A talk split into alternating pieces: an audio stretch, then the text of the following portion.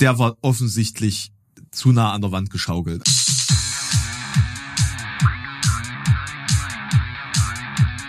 Zart wie Kruppstahl. Mit Mike und Alex. Na, Guten Morgen. Huch, was ist denn bei dir los? na, ich habe mir die Haare gewaschen, Mike.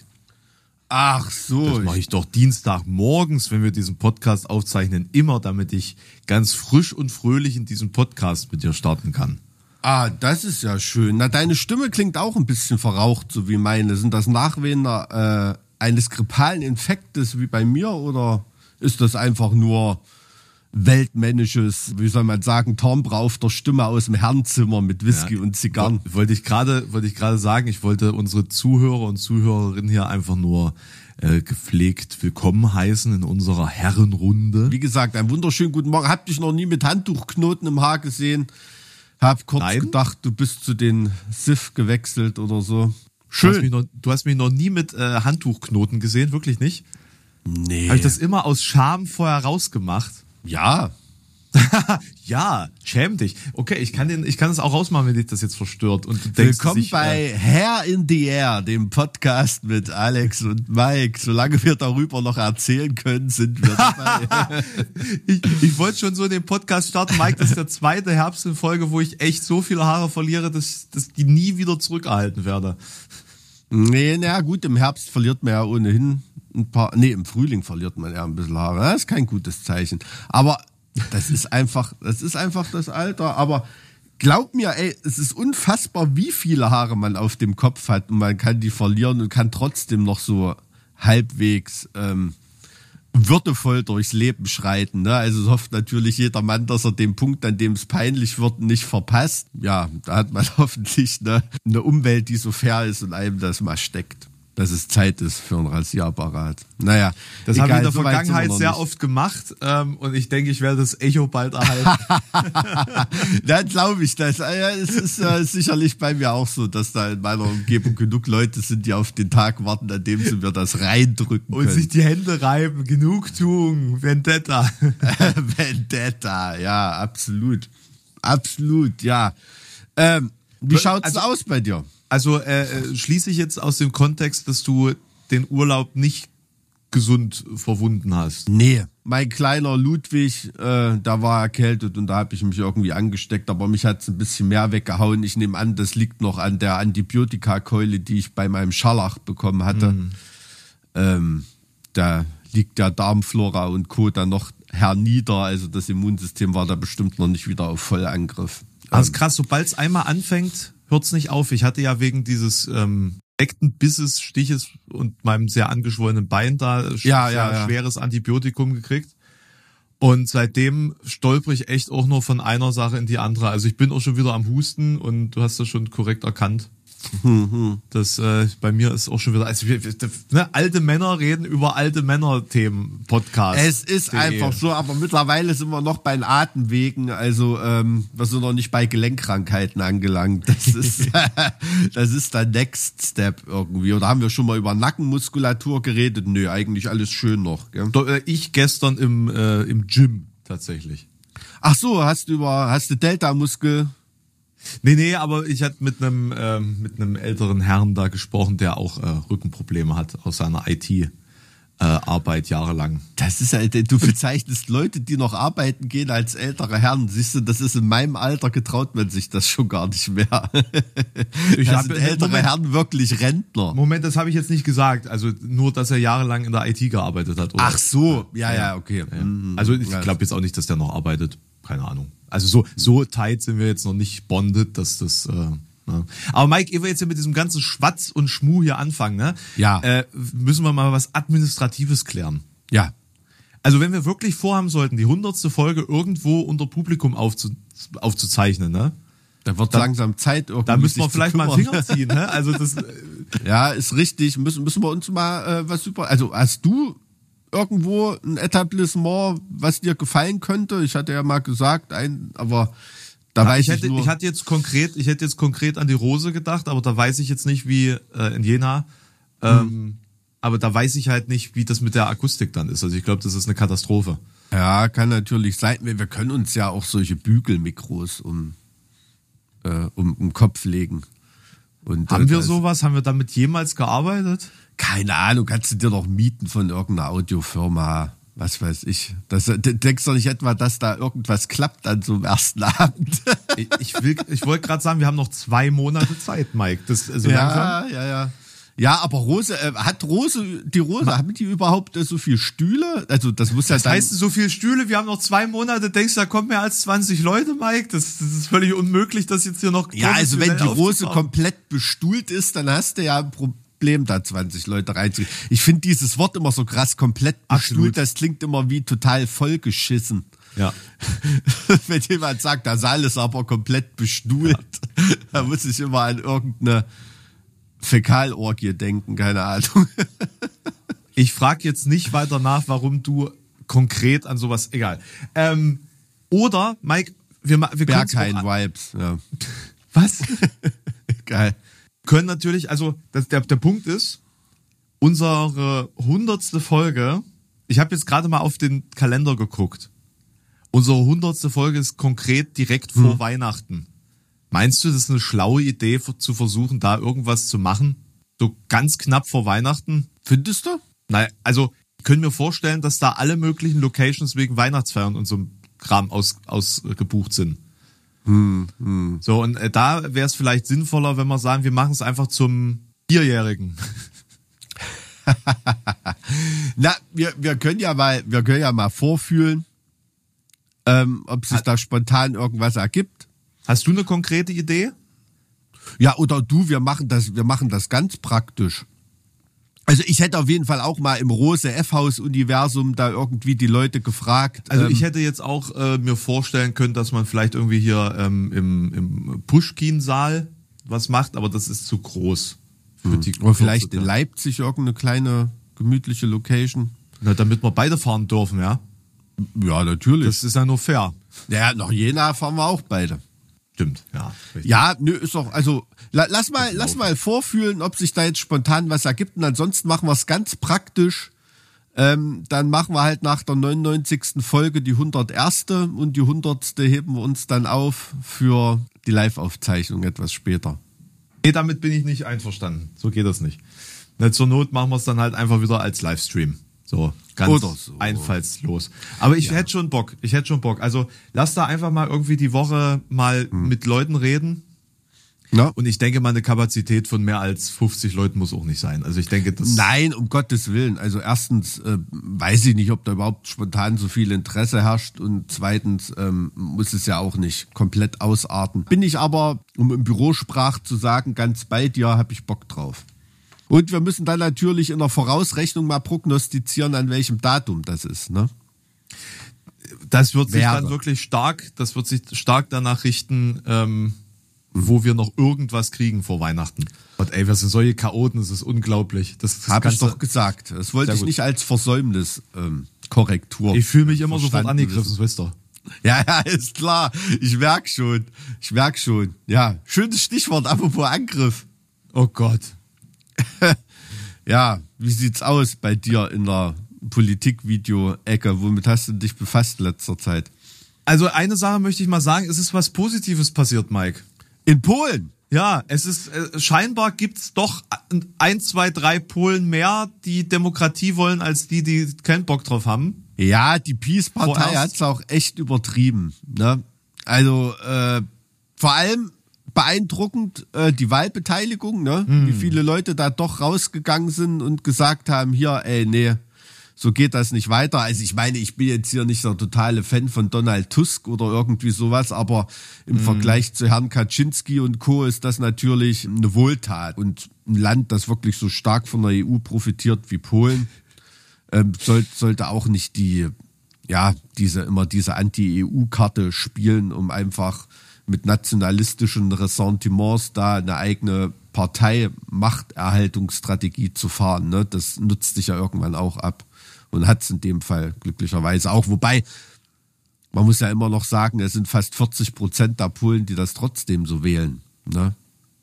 Deswegen, also das, deswegen meinte ich, naja, vorerst und Ja, gerade so mehr. Die Ja, ja, es ist schon im eisernen Griff des Katholizismus, dieses Land. Ne? Also da ähm, braucht man, braucht man sich nichts vorzumachen. Das sind schon stinkkonservative und sehr, sehr einfach gestrickte Teile der Bevölkerung weiter unterwegs. Ne? Und Ab- nicht einfach gestrickte auch, die das eben ganz klar als Kalk- Kalkül für ihre, für ihre Agenda nutzen, so eine Partei. Aber hoffen wir mal inständig, dass es bei uns dann in zehn Jahren so weit ist, dass wir dann die CS, CDU, äh, AfD-Regierung abwählen können, die sich äh, zwei Legislaturperioden in diesem Land äh, breit machen wird und die Leute bis dahin dann vielleicht In aufgewacht zehn sind. Jahren?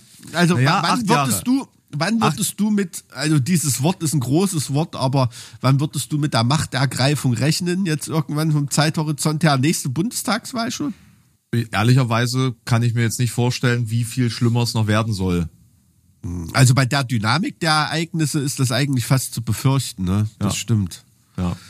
Das also gerade gerade das Thema Migrationspolitik, das ist ja nun das, also für, für mich steht und fällt damit die demokratische Ordnung in Deutschland langfristig.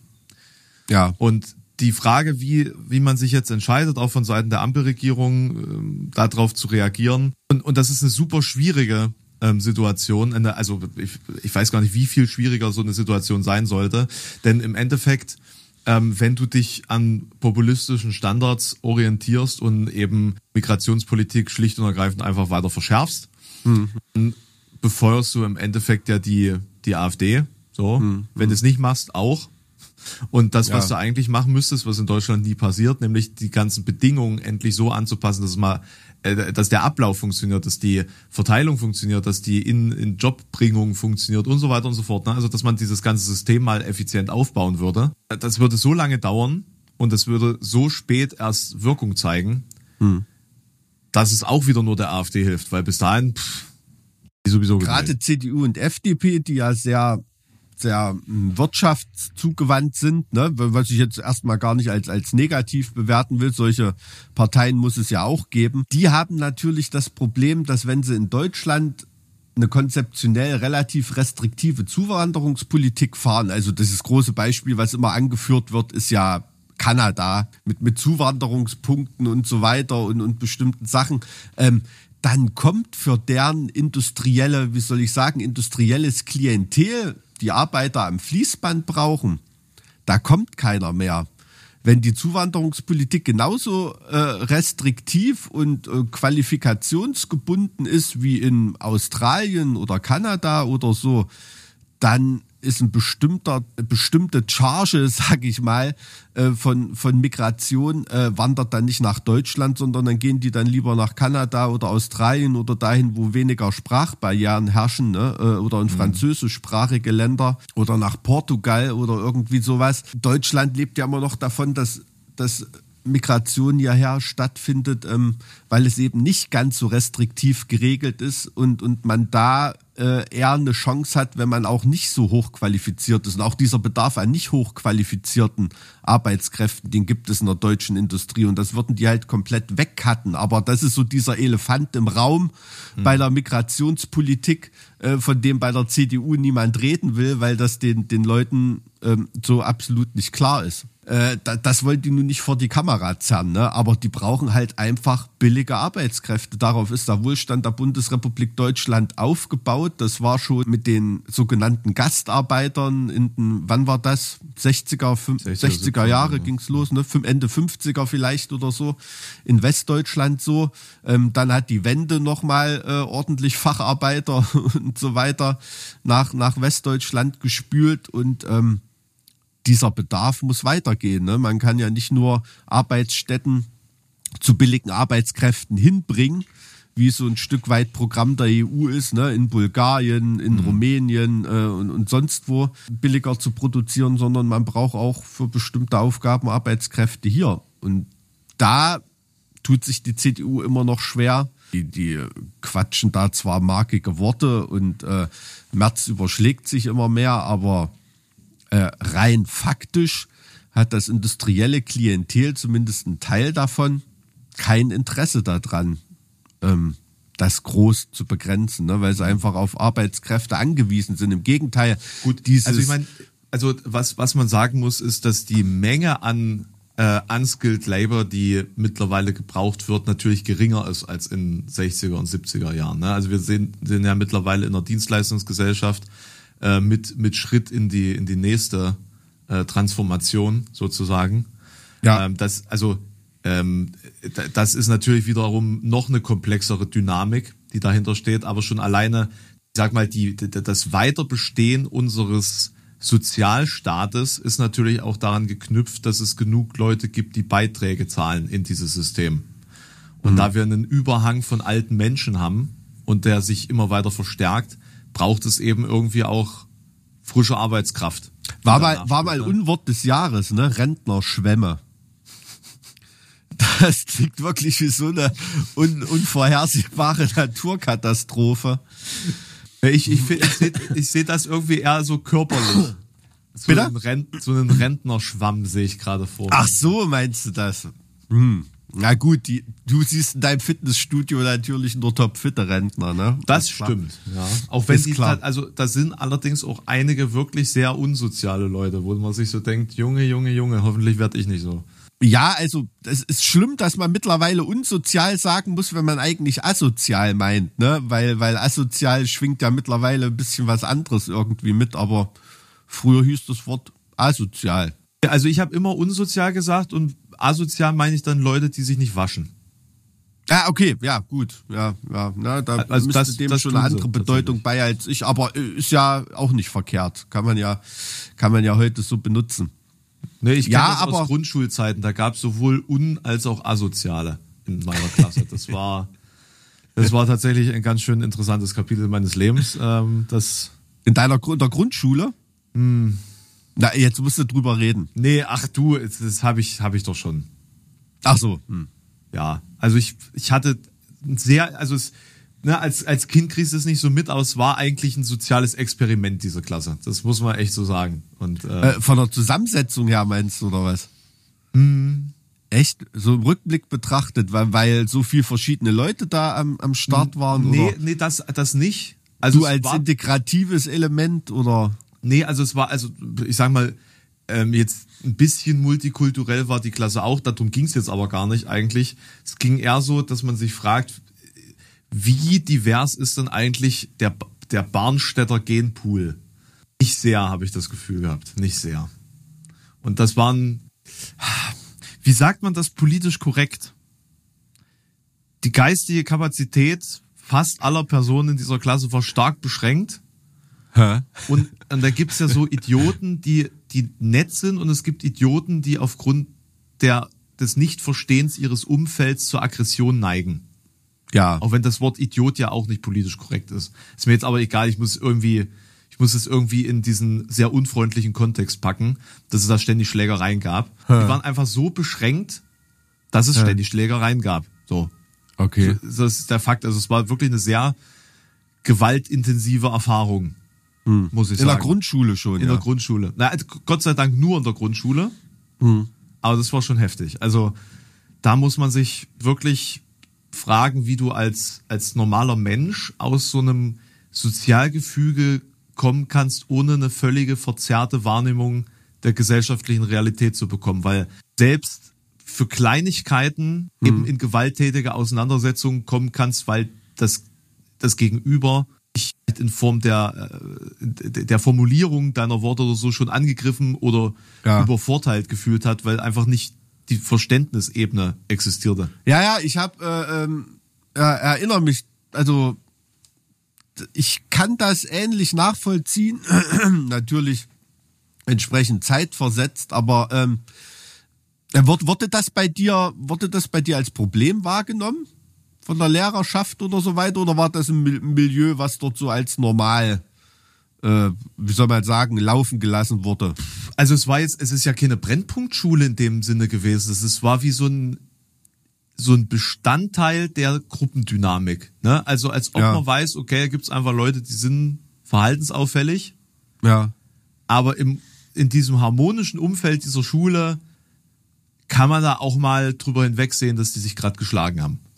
Ja. Hm. Also Sind das halt ist Jungs. ganz komisch. Ich war, genau, sind halt Jungs. Das, Ich glaube, das fasst es ganz gut zusammen. Sind halt Jungs. Also das war auch wirklich nur auf dem Pavianhügel dort. Da war jetzt nicht auch Aggression unter den Mädels oder. Das kann ich dir so nicht bestätigen, weil ich Gut, du warst nicht Teil der, Ja. der Klicken. ich Ja, ja, war gut, nicht Teil von irgendeiner Clique, Mike. Das ist ja auch noch so der Punkt. Also ich habe mich dann komplett versucht, da rauszuziehen, Mhm. weil gab halt auch keine Basis für so ein Miteinander irgendwie. Und das Ja, hat es natürlich ja. noch verstärkt. So, ne? Also du Gott warst ja da schon mit Eskapismus befasst in der Grundschule. Nee, daher kommt das.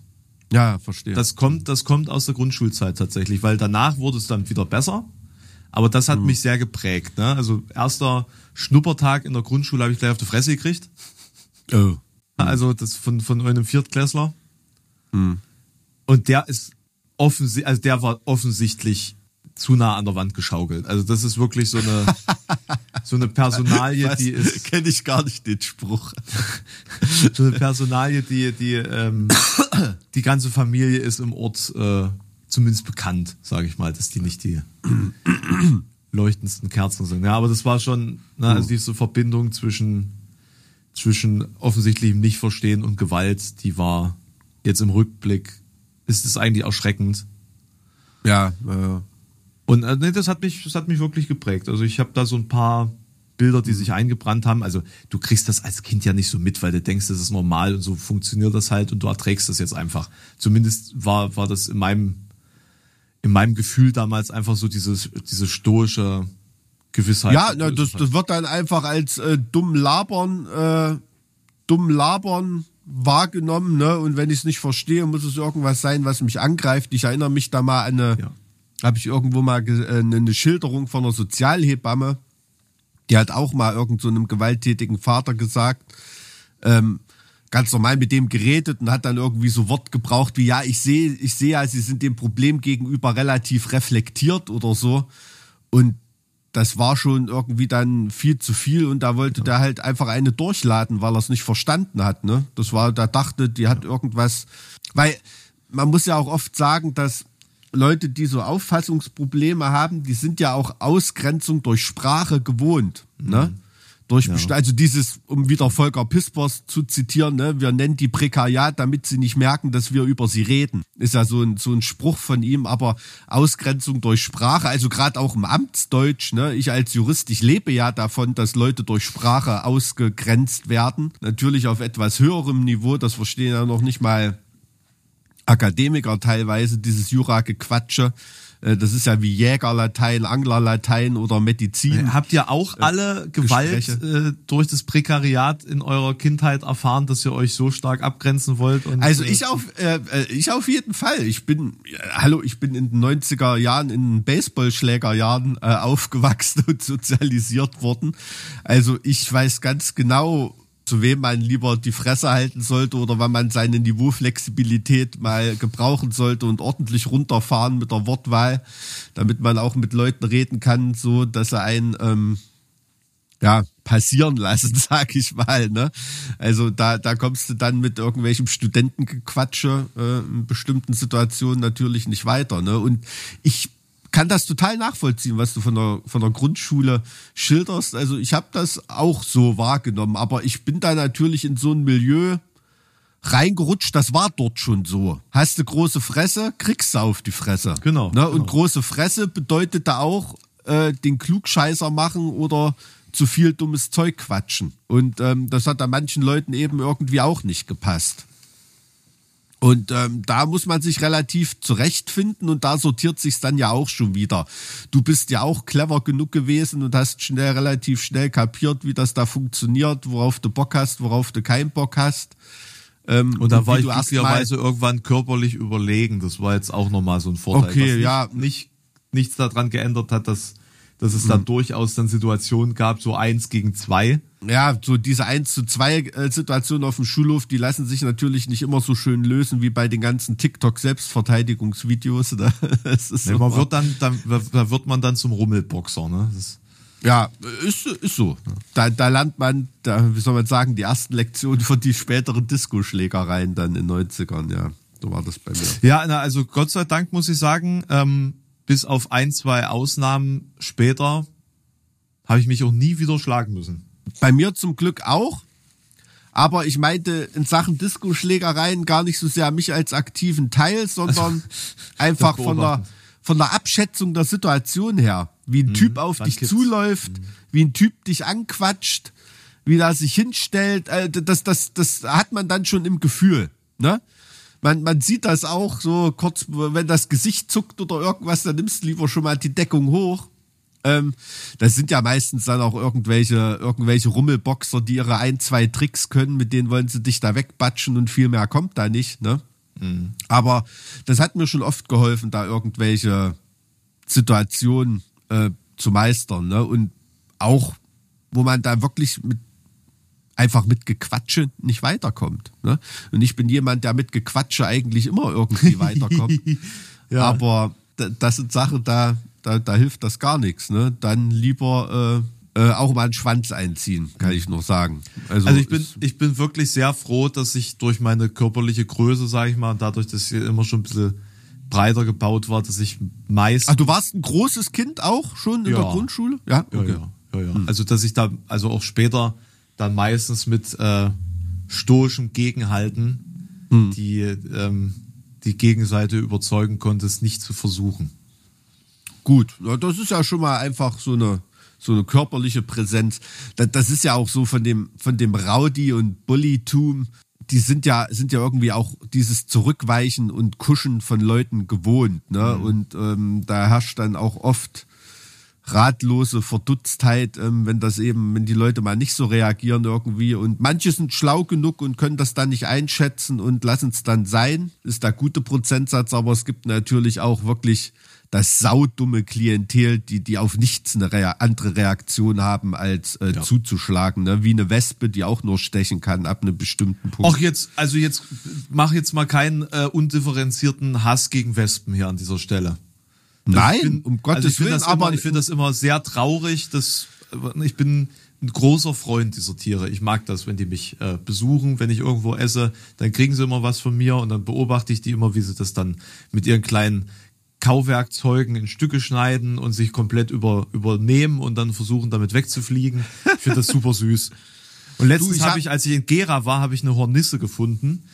Die lag am Boden, weil es schon relativ kühl war. ich wollte gerade sagen, die fallen gerade runter, ja. Ja, und ich habe, äh, ich dachte, ich könnte sie vielleicht irgendwie in einen, also zumindest an einen Sonnenplatz setzen. Hast dir deine Jacke angeboten, oder? Nee, ich habe sie, ich habe sie mitgenommen. Ich habe die Horn Hornisse mitgenommen und wollte sie auf einen Sonnenplatz setzen. Aber es gibt leider keine Sonne in Gera. Wem sagst du das?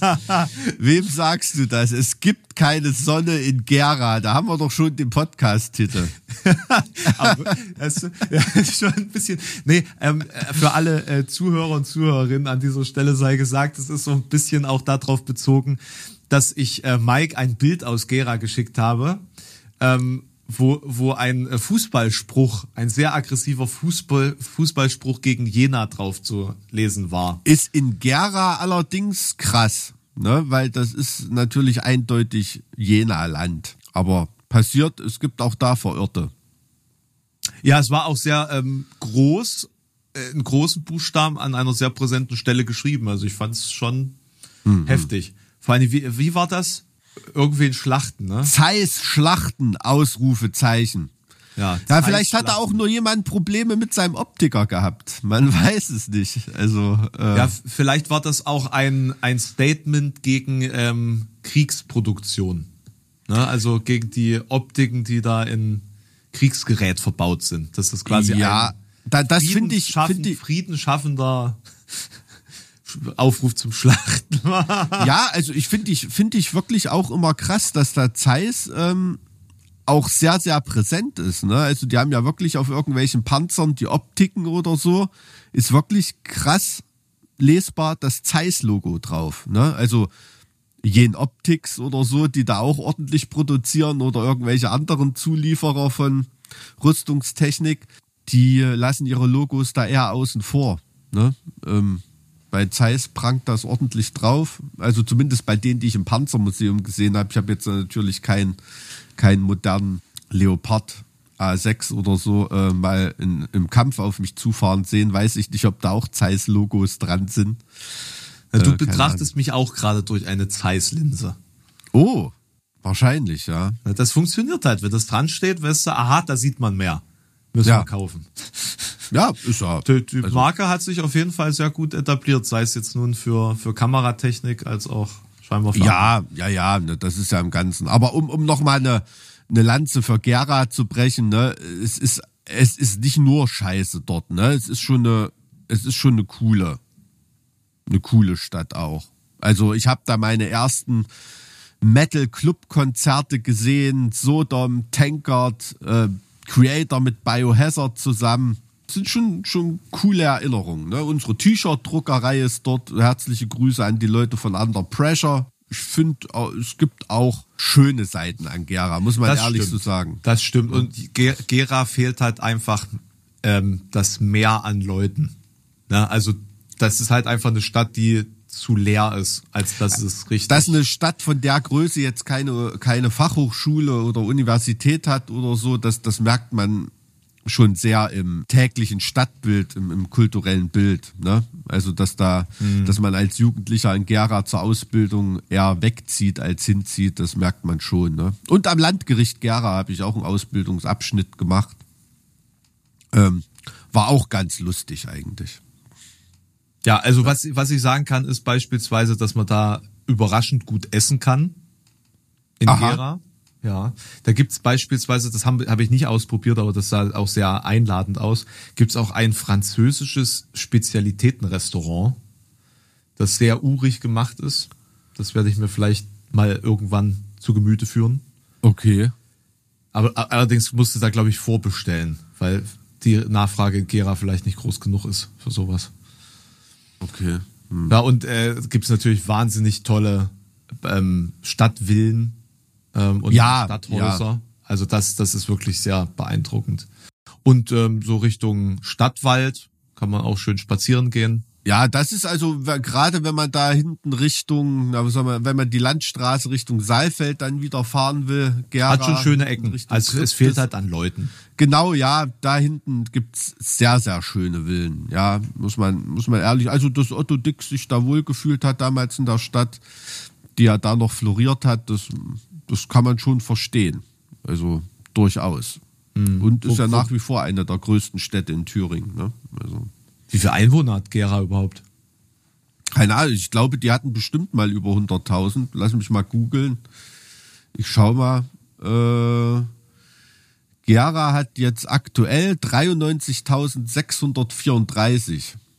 Ah, das wäre Stand natürlich, Ende 22. das wäre natürlich sehr wichtig, diese 7000 Leute mehr zu haben, ne? Das, Ich sage also von der Universität, ne? Also ähm, hat natürlich Jena daneben, ne? Ist vielleicht so das Verhältnis wie, wie Halle und Leipzig so ein bisschen. Ne?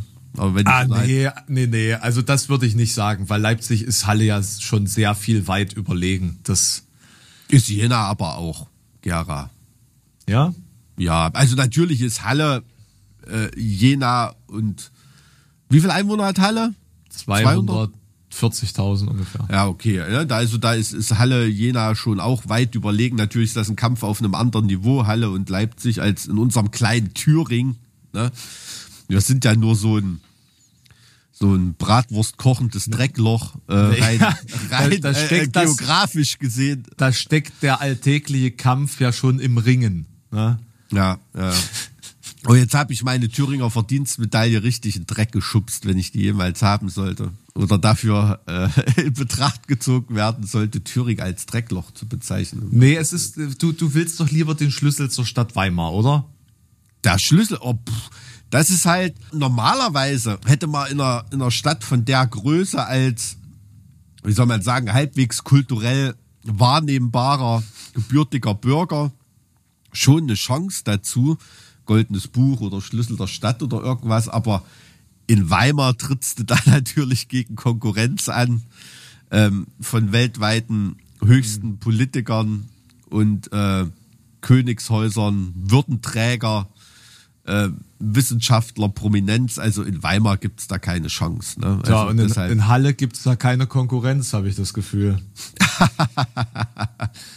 Da wirst du irgendwann mal, irgendwann wirst du mit Paul Biedermann zusammen mal zum Empfang eingeladen und dann Hat der schon eine Ehrung der Stadt bekommen, bestimmt, oder? Ich du, also ganz ehrlich, so viel wie der für das Vereinsleben der Stadt macht, das wäre auf jeden Fall allerhöchste Zeit. Ne? Ja. Ähm, aber es werden dann natürlich oder irgendwelche Rotary äh, Members und Lions Club äh, Heinis und zu sowas ähm, eingeladen. Punkt, ja. Leute, die jetzt ganz, ganz grundehrlich die tägliche äh, Arbeit machen, ohne, ohne große Wahrnehmbarkeit und äh, mit einem äh, Netzwerk in Richtung äh, Rathaus dahinter. Es ist schon ein bisschen schwieriger. Ne? Aber deshalb, man weiß, also, aber HSB kommt ja offiziell aus Saalfeld.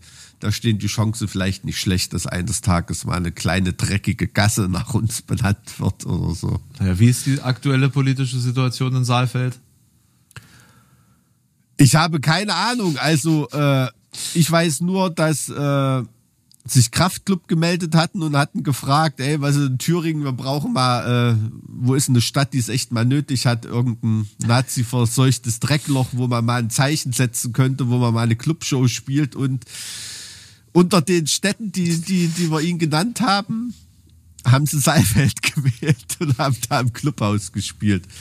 Aber ähm, ist natürlich immer noch wunderschöne äh, Umgebung in Saalfeld, leben auch tolle Leute. Es gibt eine sehr, sehr aktive Metal-Szene in Saalfeld, äh, die auch coole Shows macht. Ähm, Saalfelder Metal-Stammtisch und so, das will ich überhaupt nicht sagen. Aber Saalfeld hat auch schon immer ein großes Nazi-Problem. Ne? Das muss man ganz, ganz ehrlich so sagen.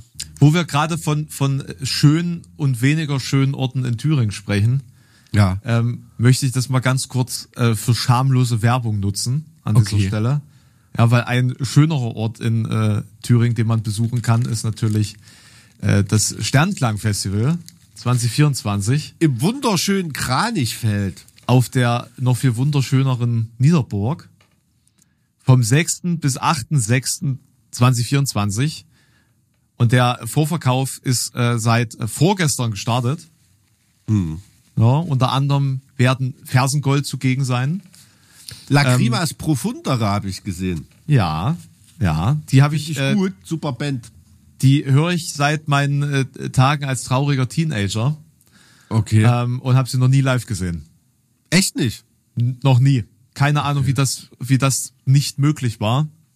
ähm, aber ja, deswegen, das, äh, das ändere ich mal nächstes Jahr. Ja, äh, tatsächlich ist mein zweiter Headliner und mein zweiter Co-Headliner, die äh, sind noch gar nicht äh, released, also da kommt noch einiges äh, Schön. zum, zum Line-Up dazu. Also ich denke, da müssen wir uns auf jeden Fall nicht verstecken. Und das Interessante ist, da gab es letztens einen Artikel in der MZ.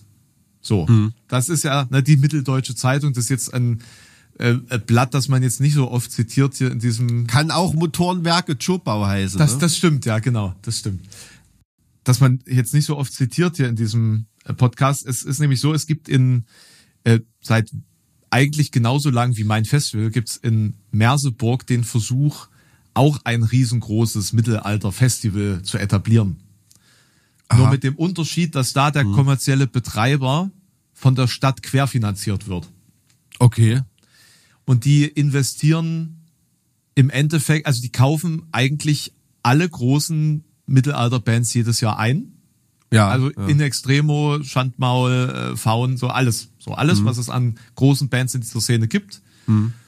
Dann stellen die sich da mit ihrer Bühne in den Schlosspark Mhm. und dann kommen da so viele Leute wie kommen. So. Ja. Der Witz daran ist, die Stadt muss zusätzliche 250.000 Euro nachreichen, weil das Konzept so unterirdisch funktioniert. What the So. fuck? Ja. So, da gibt's jetzt einen veritablen, eine veritable Krise diesbezüglich Landesrechnungshof bitte übernehmen. in Merseburg, weil ähm, die Ticketpreise sind ein für ein Fest, das eigentlich für die Stadt ist, die Be Besucher jetzt schon viel zu hoch. Ne? Also da Ja. gehen Merseburger gehen da nicht hin, sondern das ist halt überregional. Aber da das von der Stadt finanziert wird für Merseburger, ist das halt ein großer Witz. Und, Äh, äh, gleichzeitig auch noch den, die Konkurrenz ähm, so. Also du hast ja absolute Wettbewerbsverzerrung. Und da das ein Hat, hat professioneller das mal jemand wettbewerbsrechtlich durchleuchtet? Also aus Sicht des Veranstalters klingt das ultra clever für Das- mich. Das, das ist nur klingt- aus Sicht der Stadt total bescheuert. Das ist, das ist natürlich, wie gesagt, das ist aus äh, aus Sicht der Stadt total bescheuert. Und ich habe mich immer gefragt, wie ist denen das denn überhaupt möglich mit der Zahl von Besuchern? Ich meine, da kommen 3000 Leute hin oder so. Das ist jetzt nicht wenig besucht. Aber wie ist denn das möglich, das zu finanzieren? Bin ich so blöd beim Geschäfte machen und beim, beim Planer äh, eines Festivals? Aber offensichtlich bin ich mit dem, was ich mache, um vieles effizienter, wenn die bei der Summe von Tickets auch noch äh, 250.000 Euro Bezuschussung brauchen. Wir bauen das ja über Jahre jetzt sukzessive auf, ruhig, in, in, in, ähm, äh, ohne Hass, sag ich mal. Und ich halte das für langfristig nachhaltig die einzige Möglichkeit, eine Veranstaltung zu etablieren. So, und dieser Versuch, dann auf Kosten des Steuerzahlers da so ein Ding hinzubasteln, ähm, und, und zwar mit, mit Hintergrund eines kommerziellen Veranstalters, finde ich krass einfach. Und das ist jetzt mir erst so klar geworden durch diesen MZ-Artikel, ähm, wo auch dieser Streit innerhalb der Bürgerschaft Merseburgs mal aufgezeigt wurde, weil ich bin bisher davon ausgegangen, das ging direkt von Seiten der Stadt aus und dementsprechend eine Sache, die auch von der gesamten Stadt und äh, von der von der Bürgerschaft da irgendwie getragen wird. So, Ging aus so dem Artikel äh, auch hervor, ob der Veranstalter ähm, an den Verlusten beteiligt ist oder macht der Gewinne bei dem Festival? Das kam in dem Artikel so nicht heraus. Weil, weil das, das wäre ja, klingt für, für mich nach äh, FDP-Stadtrat, ne? So den Mhm. Defizitsozialismus, ne? Solange Mhm.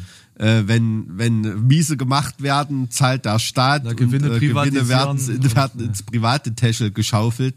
Ähm, weiß ich nicht, also das wäre ja natürlich noch äh, fair und in Verträgen öffentlich-rechtlich gestrickt müsste es natürlich eigentlich so sein, dass jetzt der Landesrechnungshof nicht hustet oder so oder die Kommunalaufsicht auch in dem Fall, ähm, dass dann natürlich Verluste gleich geteilt werden. Ne? Und da gibt's wohl noch so ein, so ein ähm, Schlosshoffest oder es gibt quasi zwei Veranstaltungen gleichzeitig, weil das so eine Art ähm, Stadt, Stadtfestsituation ist. Und das ist wohl auch komplett kannibalisiert durch dieses, durch diese große Mittelalterveranstaltung. Also zu dieser Veranstaltung ist quasi dann gar keiner groß erschienen. Und äh, es ist wohl auch so, dass die Merseburger selbst diese Veranstaltung auch deswegen boykottieren, weil es wohl zu teuer ist alles. Und ich finde, wenn man das schon für die Stadt macht, muss es eben in einem Rahmen sein, dass es preislich für alle akzeptabel ist. Also Merseburg, falls ihr es besser machen wollt, ruft mich an.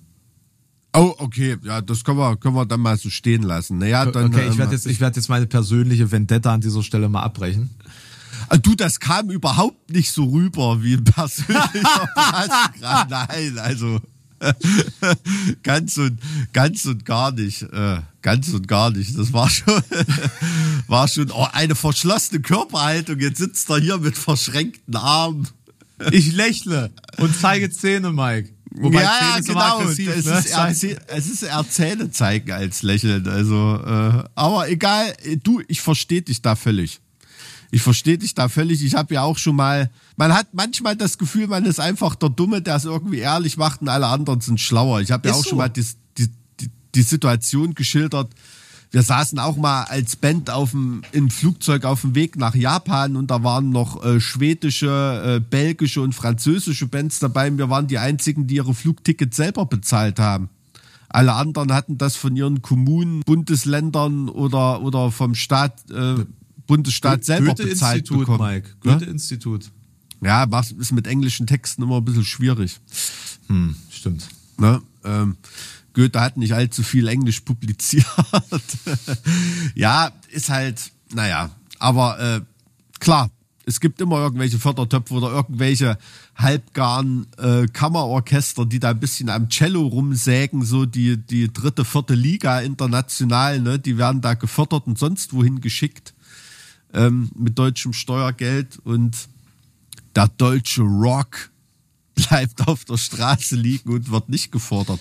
Ja, ist so. Hä, also, Moment, stimmt doch gar nicht. Pur hat jetzt ein eigenes Musical. mit staatlicher Förderung? Das kann ich dir nicht sagen, aber es, sie wären doof, wenn sie es nicht machen. Also man würden, muss oder? ganz ehrlich sagen, der Musical-Markt ist schon erfrischend wenig staatlich reguliert. Ne? Das sieht man natürlich auch an den Ticketpreisen, die im Vergleich zu Theatertickets das Vierfache aber, kosten. Aber das ist schon, also das finde ich tatsächlich ganz schön skandalös, muss ich sagen, wenn man bedenkt, dass man eben diese diesen extremen Wasserkopf bei äh, Theater und und ähm, orchestralen Projekten hat und das dann nicht Hochkultur genug ist, ums fördern zu können. Natürlich, Ne? klar. Also ich sag wenn- ja wenn auch, ne? Also die, die, wenn ihr wenn ihr beispielsweise ein Ticket zur, zur Oper kauft, ja, und das kostet 50 Euro, dann kostet das eigentlich 150 Euro, weil der Ticketpreis ist ein Drittel von dem, was es eigentlich kostet. Der Rest wird bezuschusst. Na, wenn das jetzt keine freie private Produktion ist, sondern an einem, an einem staatlichen Haus. Ne? Das Daran krass, will ich ja jetzt gar krass. nichts rumkritisieren. Es kommt ja gleich Hasko Weber aus dem Nationaltheater hier in meinen Rücken gesprungen über den Hof. Ähm, Nee, du willst noch das Goldene Buch der Stadt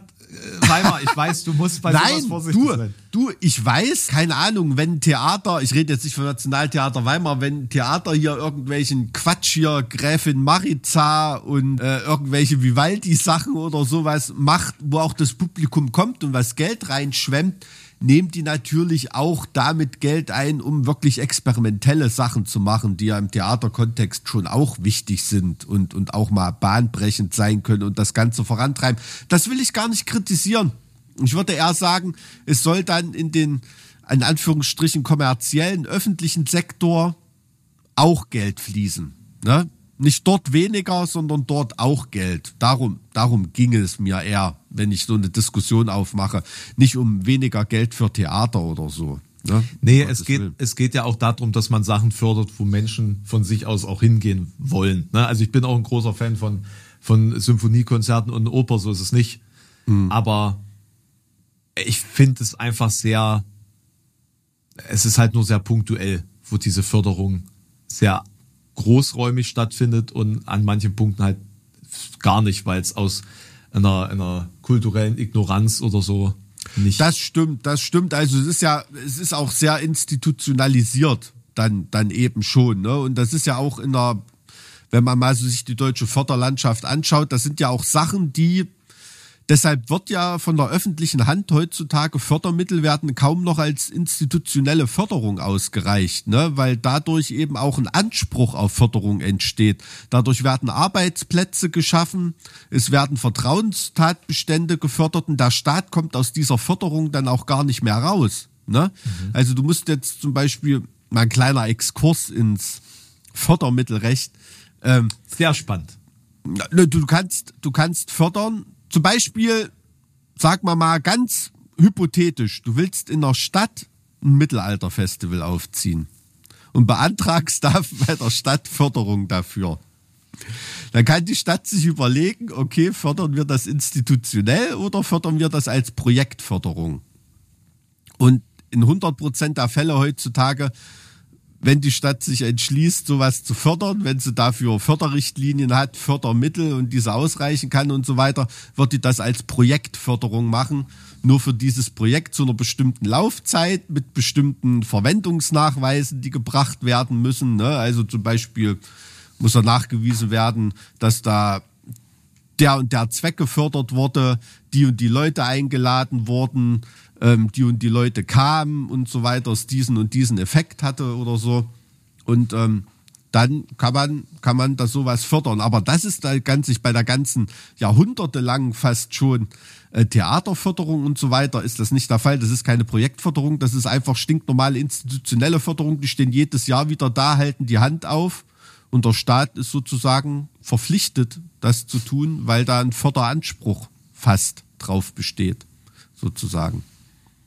Deshalb gibt es ja auch immer so und große sozusagen. Wellen, wenn da mal im Haushalt irgendwelche Fördermittel eingefroren werden sollen oder jemand fragt, na können wir da nicht hier äh, mal das Symphonieorchester von Dorf A mit dem Symphonieorchester mit Dorf B mal zusammenlegen, um ein bisschen Geld zu sparen. Die können doch äh, da die, die Wagner-Oper genauso spielen und begleiten. Ähm, da raschelt's dann immer im Karton. Wusstest du, dass das Bayreuther Festspielhaus ausschließlich für diesen Zweck existiert und dort nichts anderes stattfinden darf? Nee, das wusste ich nicht. Das ist ja interessant. Aber äh, es ist, ich weiß nur diesen ganzen Bayreuth-Wagner-Kosmos, da kann man echt eine Seifenoper drüber drehen. Ne? Also was da so stattfindet, auch an familieninternen Intrigen. Also hier in Weimar, wir sind ja jetzt nicht ganz ungeschädigt von diesem Clan. Ne? Also ähm, Nike Wagner hat ja hier auch lang, lange Zeit das, ich glaube, das Kunstfest verantwortet mit großen und nicht so großen Leistungen ihrerseits. K könnte man eigentlich auch mal ein schönes Video drüber drehen, was kein Schwein interessiert. Vielleicht kann ich es ja staatlich finanzieren lassen. Oh, sollte ich zu Funk gehen? Geh doch mal. Ja, das ist so- der Punkt. Also, Also beim bei Bayerischen Funk, Rundfunk würde ich nicht nach Fördermitteln fragen. Wäre ich bei Funk, könnte ich natürlich, das wäre ein Vorteil, könnte ich natürlich auch solche Themen betrachten, wo mir danach jedweder äh, Werbekunde sagen würde, hier nie wieder mit dir. Ne? Das ist halt, das ist, ist halt so ein Punkt. Ne? ja, das stimmt. Da könnte man sich auch mal äh, mit, mit den äh, Bayreuther Festspielen auseinandersetzen. Interessant, interessant. Wir sind in ganz schön interessanten Bereichen gerade abgedriftet, Mike. Ähm, Ja, Lass Förder, ich hätte nicht gedacht, dass ich heute noch mal über Fördermittelrecht rede irgendwie. Denn du, du glänzt immer dann am stärksten, wenn die Situation äh, Wenn spontan das Licht am dich zukommt. dunkelsten ist, gell? Nee. Wenn die Situation wohin kommt, sorry. Na, wenn, wenn's am, wenn, wenn man spontan an so einem Thema vorbeischrammt, Ach so. dann, dann bist du so, so aktiviert und dann geht's los. Zack, juristisches Wissen. Hier, nimm. Ja, das war jetzt eher, das, das Land habe ich gar nicht auf der Uni so sehr gelernt. Das ist jetzt eher so Wissen, was ich aus dem Das Ministerium. mitgenommen Straßenwissen. Straßenwissen aus der Thüringer obersten, obersten Behördenlandschaft. Ja, genau. Naja, wie gesagt, in, in, in, im Namen Thüringen steckt Ringen drin. Der, der Kampf, Door Wrestling, ne, der, der Kampf, der englische Name für Genau. Thüringen. Door Wrestling. Door Wrestling. Ja. Kanntest du noch nicht? Nee, aber das ist natürlich, äh, ich habe vorhin schon so drüber nachgedacht, ob das nicht irgendwie lustig ist. Aber auf Englisch, auf Englisch wird's dann tatsächlich lustig. Ja. Ja, I, I'm from Door Wrestling, Germany. Geil. So, Ja, ja. Mike, ich erwarte natürlich auch noch einen kulturellen Beitrag von dir heute. Ja, na, da darf ist es, ist es gar nicht so schlecht, dass wir schon so lange gelabert haben. Ich habe eine sehr, sehr interessante Person. Ähm, allerdings wird das Lebte jetzt nicht so nicht lange? ultra ausschweifend werden. Es ist eher so ein Denkanstoß, dann sich vielleicht mal mit der zu beschäftigen. Und zwar geht's mir heute. Die hat einen schönen zweiten Vornamen, die Dame. Ich habe natürlich mit deiner Anregung das letzte Mal heute äh, mich für eine Frau entschieden, weil du ja auch angekündigt hast, dass wir uns jetzt mal endlich den zahlreichen erwähnenswerten Frauen in unserem Kundinnen-Service zuwenden wollen. äh, Judith Love Cohen heißt die. Hast du von der schon mal was gehört? Könnte Ich fürchte sein. nicht. Ich fürchte nicht.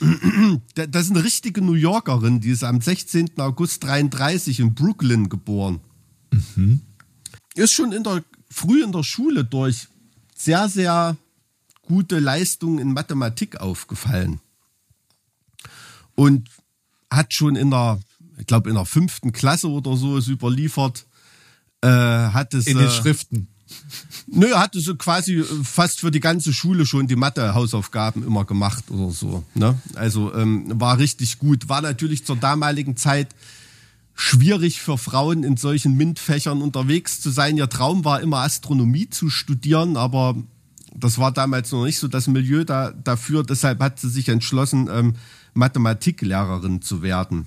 Das ist natürlich auch eine sehr, sehr enttäuschende äh, Entscheidung für jemanden, der mathematisch so ein Überflieger ist, ne?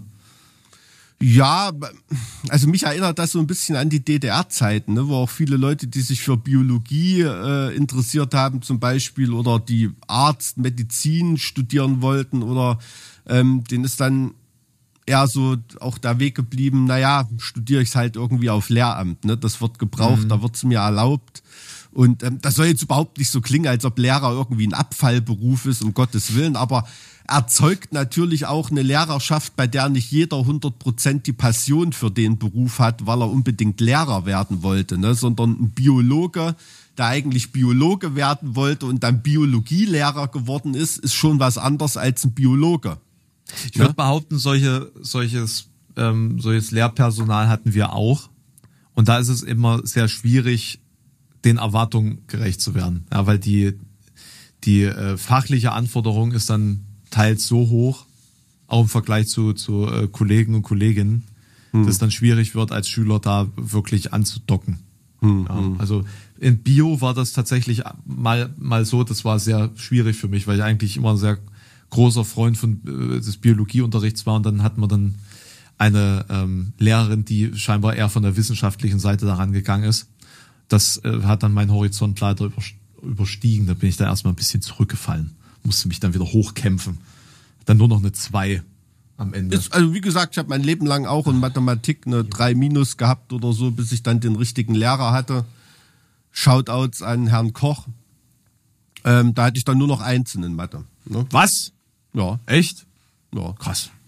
War, äh, da hat's dann irgendwie geschnackt. Im Grundkurs natürlich, ne? Ich weiß jetzt nicht, was im Leistungskurs geworden wäre, aber ähm, ich glaube, ganz untergegangen wäre ich da auch nicht. Also war schon. Auf jeden Fall hat Judith Love Cohen, ich finde das super, zweiter, zweiter Vorname Love. Es wäre total cool, wenn, wenn sie jetzt jemanden kennenlernen würde, der Cohen heißt. Cohen. Conan. Cohen.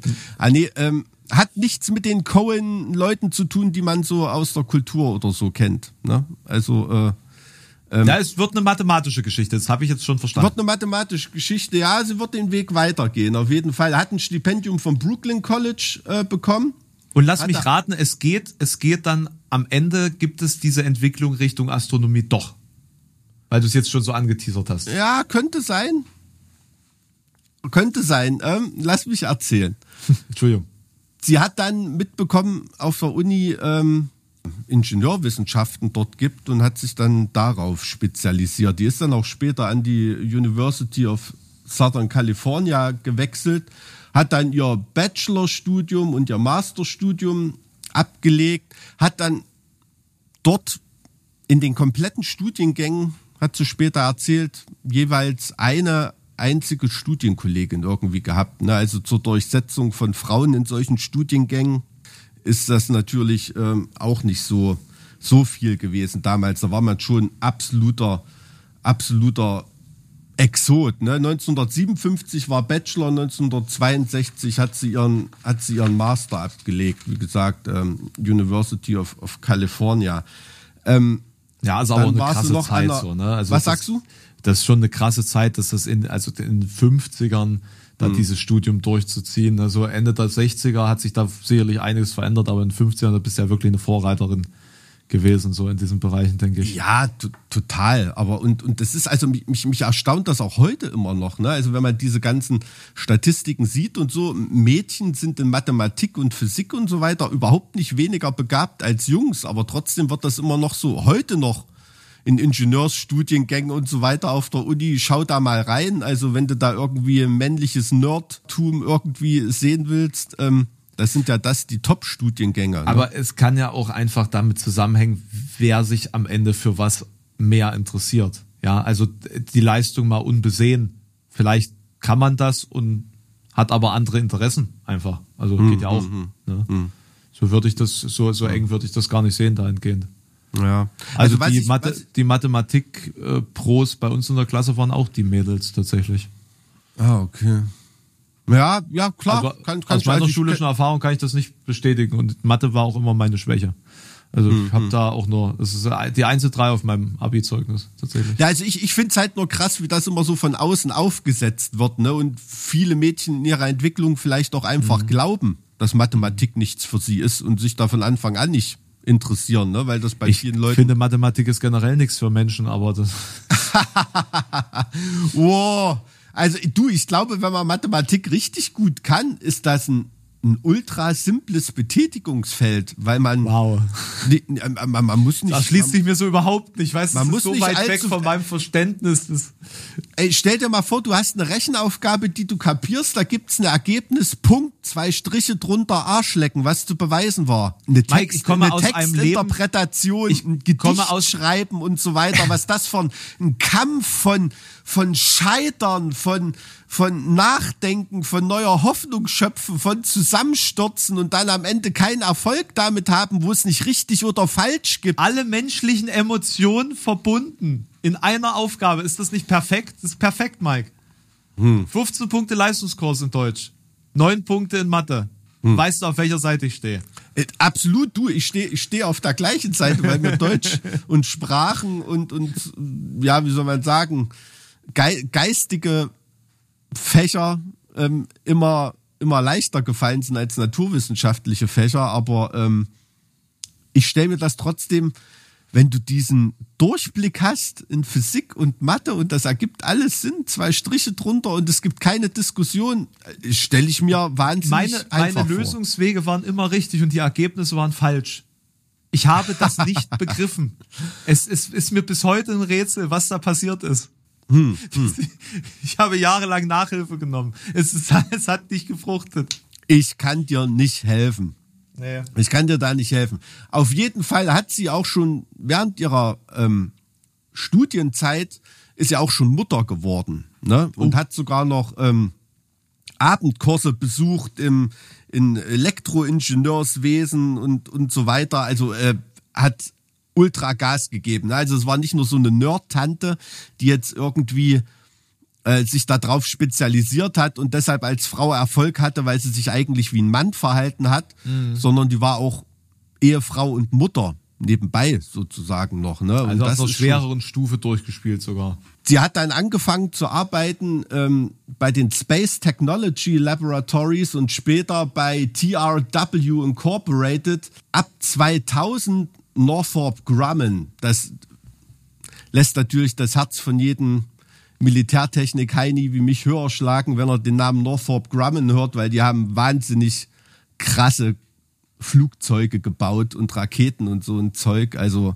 auch Also sie ähm, ist dann in die Militärindustrie gegangen. Nein, nein, nein, das nicht. Northrop Grumman war auch äh, in der in der äh, in den Weltraumprogrammen ordentlich unterwegs. Ne? Also das ist eine ist eine Riesenfirma und heute sind noch viele der landläufig bekannten Kampfflugzeuge, die du kennst, auch von der Firma. Ich sag nur also viele ikonische Flugzeuge und so wurden da auch entwickelt. Nur dieser Name Northrop Grumman, der ist mir da aufge aufgefallen. Und dort hat sie auch bis zu ihrer Pensionierung gearbeitet. Was sie so besonders macht, für mich, was ich interessant fand oder, oder, oder einen bemerkenswerten Twist so in ihrem, in ihrem Schicksal, also sie hat da an, an Programmen auch gearbeitet, also an dem Orientierung und Lenkungssystem von der Minuteman-Rakete zum Beispiel. Also wem das nichts sagt, die Minuteman-Rakete, die bildet heute noch den, das Rückgrat der Nuklearstreitkräfte von USA. Also das sind Interkontinentalraketen, die einfach Atomsprengköpfe ins Ziel bringen. Ne? Das ist ähm, jetzt auch nicht ganz ohne. Ne? Äh, hat, äh, hat glaube ich, auch an Bodenstationssachen später noch für fürs Hubble-Teleskop hat sie, hat sie mitgearbeitet, da riesengroße Leistungen gehabt. Ähm, ähm, auch an, an Systemen äh, für, für Satellitennavigation, äh, Navigation, Relay Systems und so weiter hat sie da mitgearbeitet. Und sie hat auch an relativ unbedeutenden Seitensträngen ähm, rumprogrammiert ähm, im Apollo-Programm, bei der Mondlandung und so weiter. Also unter Also- anderem hat sie da äh, das Support Guidance System äh, hat sie da hat sie da programmiert und das wäre eigentlich nie vielleicht jemandem groß aufgefallen, bis Apollo 13 kam.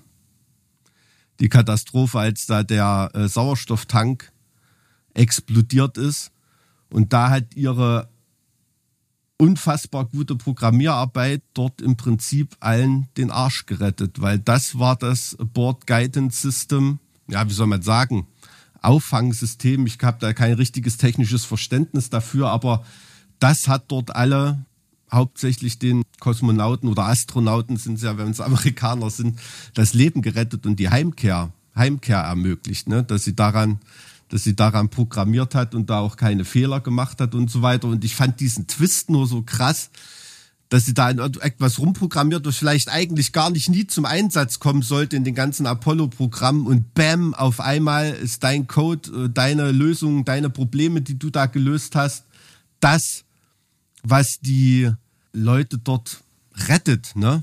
What saves the day, würden die Amerikaner sagen. Also das fand ich schon, fand ich schon krass von einer Frau, die eigentlich als Kind ihr Leben lang demotiviert wurde, sowas zu studieren, ne? Und das Aber trotzdem durchgezogen hat. Hat sie dann auch die entsprechende Ehrung dafür bekommen oder Aufmerksamkeit für diesen. Die Astronauten haben sich bei der Firma artig bedankt und so weiter. Und ich denke, also es ist natürlich auch so gewesen, es ist ja auch eine Teamleistung gewesen, so ein System zu schreiben, solche Codes zu schreiben. Sie war dann natürlich führend beteiligt und so weiter. Ähm, aber sie hat jetzt nicht äh, eine riesengroße staatliche Auszeichnung oder sowas bekommen. ne? Also sie war damals schon noch ein Eisbrecher für Frauen in diesem Programm und in dieser Arbeitswelt und hat das auch immer so wahrgenommen. Ne? Eben, das, Absolut. das, das ist ja das, das Fa- Fantastische daran, dass man da einfach auch zeigen kann, hier die, die entscheidenden Leistungen, nicht nur dieses, ja, sind, Frauen sind auch dabei, sondern hier die entscheidenden Leistungen kommen übrigens auch von Frauen so. Das hätte Ja, man ja, und natürlich sie, ein bisschen. und sie war auch eine, ähm, wie soll man sagen, hat sich auch kein X von U vormachen lassen. Also sie war auch dreimal verheiratet. Ne? Also hat auch, ähm, war auch privat scheinbar relativ selbstbewusst. Hat dann der zweite Ehemann, war ein gewisser Herr Black zum Beispiel. Und ähm, äh, mit dem dritten Ehemann hat sie später noch einen Verlag gegründet, wo sie auch riesen Erfolg hatte als äh, Kinderbuchverlegerin Ach, was krass. und so weiter, also in einem, in einem völlig anderen, anderen Metier. Ja, it's, it's not rocket science. It, den, den Satz habe ich lange überlegt, wo man den irgendwo unterbringen kann. es, ist, es ist keine Raketenphysik, aber es ist natürlich in ihrem Fall Raketenphysik, was sie da betrieben hat. Ne? Und ähm, sie ist dann auch im, im, im hohen Alter gestorben, ne? ähm, 2016 in Culver City in den USA. Und äh, ihr Sohn, einer ihrer Söhne, sie hatte vier Kinder, glaube ich, der auch ein, äh, ein relativ renommierter Ingenieur geworden ist, hat dann so beschrieben, hat seine Mutter beschrieben und eine Anekdote, die er dann noch beschrieben hat, ähm, die will ich natürlich unseren Hörern nicht vorenthalten, ähm, die hat, da ging, was war im Rahmen des Apollo-Programms, war sie schwanger und die Wehen setzten ein und sie musste ins Krankenhaus und die hat sich da einen Ausdruck von dem Problem, an dem sie gearbeitet hat, mit ins Krankenhaus genommen. Ne? Und hat da weiter dran gearbeitet. Und ähm, also der schrieb also, äh, tatsächlich ging sie an dem Tag in ihr Büro.